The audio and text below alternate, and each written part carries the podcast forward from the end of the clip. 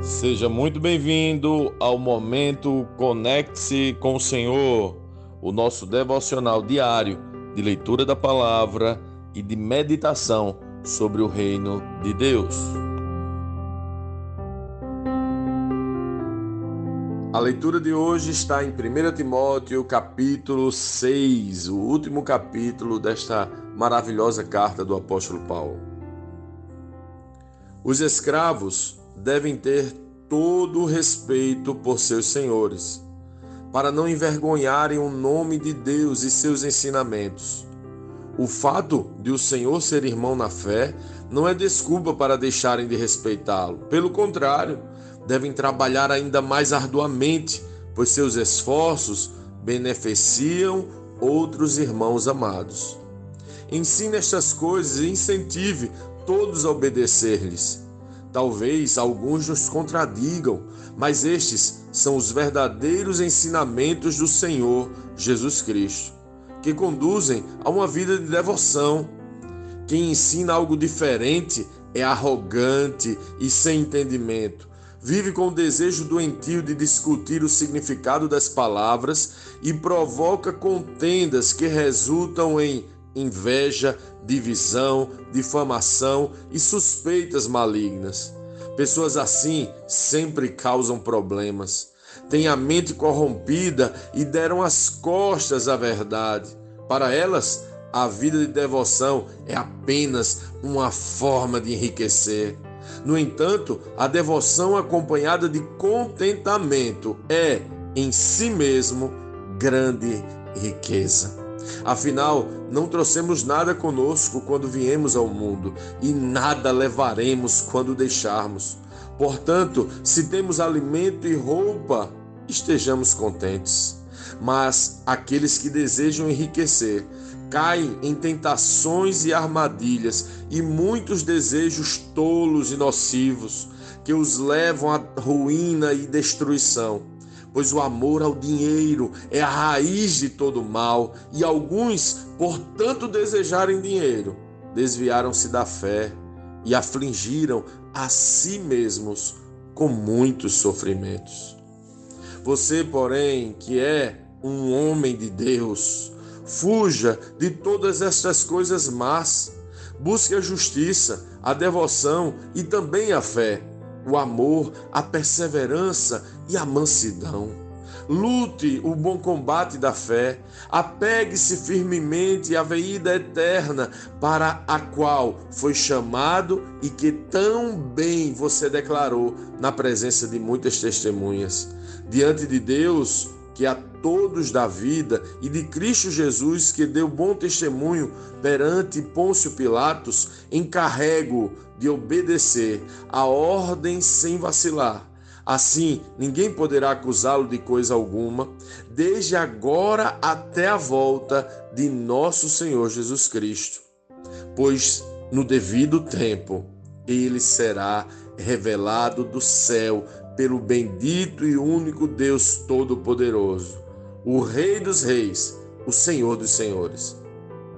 Somente a Ele pertence a imortalidade, e Ele habita em luz tão resplandecente que nenhum ser humano pode se aproximar dele. Ninguém jamais o viu, nem pode ver. A Ele sejam honra e poder para sempre. Amém. Ensine aos ricos deste mundo que não se orgulhem nem confiem em seu dinheiro, que é incerto. Sua confiança deve estar em Deus, que provê ricamente tudo de que necessitamos para nossa satisfação. Diga-lhes que usem seu dinheiro para fazer o bem, devem ser ricos em boas obras e generosos com os necessitados, sempre prontos a repartir Desse modo, acumularão tesouros para si, como um alicerce firme para o futuro, a fim de experimentarem a verdadeira vida. Timóteo, guarde aquilo que Deus te confiou. Evite discussões profanas e tolas com aqueles que se opõem a você com suposto conhecimento. Alguns se desviaram da fé por seguirem essas tolices. Que a graça de Deus esteja com vocês.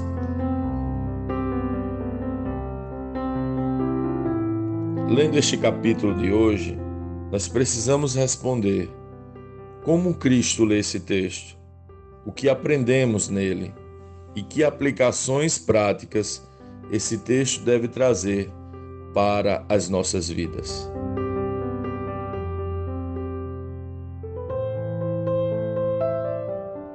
Uau! Paulo declara ao seu filho Timóteo: Você é um homem de Deus. Imagine ouvir isso do apóstolo Paulo. É realmente espetacular. Paulo, durante toda a sua carta a Timóteo, está demonstrando encorajamento, motivação, direcionamento, compromisso com a maturidade de Timóteo.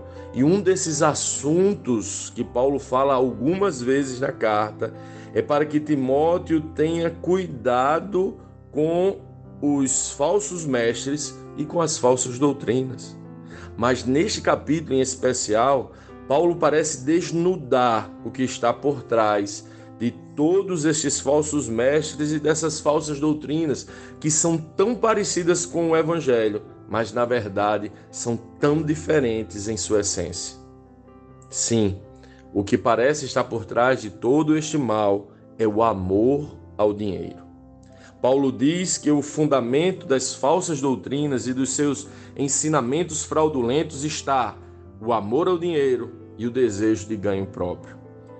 Me parece que Paulo faz uma espécie de raio-x desses falsos mestres e ministra a Timóteo uma vacina importante contra todas essas heresias: contentamento. Ele diz: no entanto, a devoção acompanhada de contentamento é, em si mesma, grande riqueza. Sim, precisamos, para que nossos ouvidos não sejam embriagados com as falsas doutrinas e para que o amor ao dinheiro não nos domine, de contentamento. Precisamos de contentamento. Somente pessoas que experimentam a devoção acompanhada de contentamento são capazes de se abster de cair nos falsos ensinos que promovem arrogância, falta de entendimento, desejo doentio de discutir, contendas, invejas, divisões, difamação e suspeitas malignas. Mas que espécie de contentamento Paulo apresenta para Timóteo? O primeiro estágio está em se satisfazer pelo que temos. Mas o segundo, talvez mais importante, pelo que teremos, ou melhor, por quem teremos. O contentamento do cristão está fundamentado na promessa de algo que ainda não vejo, mas somos felizes hoje, porque é como se estivéssemos aqui vendo agora. Maranata. Paulo diz: no devido tempo, ele será revelado do céu pelo bendito e único Deus Todo-Poderoso, o Rei dos Reis e Senhor dos Senhores. É nesta verdade a que ele virá no céu, sim, o Rei dos Reis e Senhor dos Senhores, que encontramos contentamento. É nesta absoluta e mais atordoante verdade que encontramos contentamento hoje.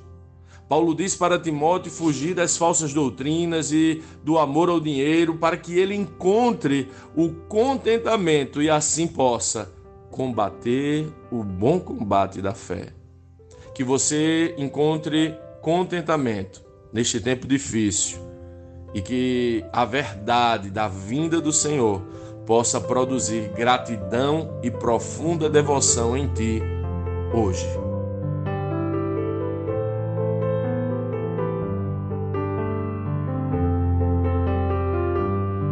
Sim, que bom ter você neste devocional e poder compartilhar o Evangelho. Mas, como sempre dizemos, o texto de hoje e o texto de cada dia tem muito mais para oferecer, muito mesmo. Nosso objetivo aqui é te influenciar a parar um pouco e ler o texto bíblico, pois acreditamos que cinco minutos de vida na palavra podem transformar completamente uma vida. Que Deus te abençoe. Leia, medite, comente, pergunte e adore o Senhor no seu lugar secreto. Conecte-se com o Senhor.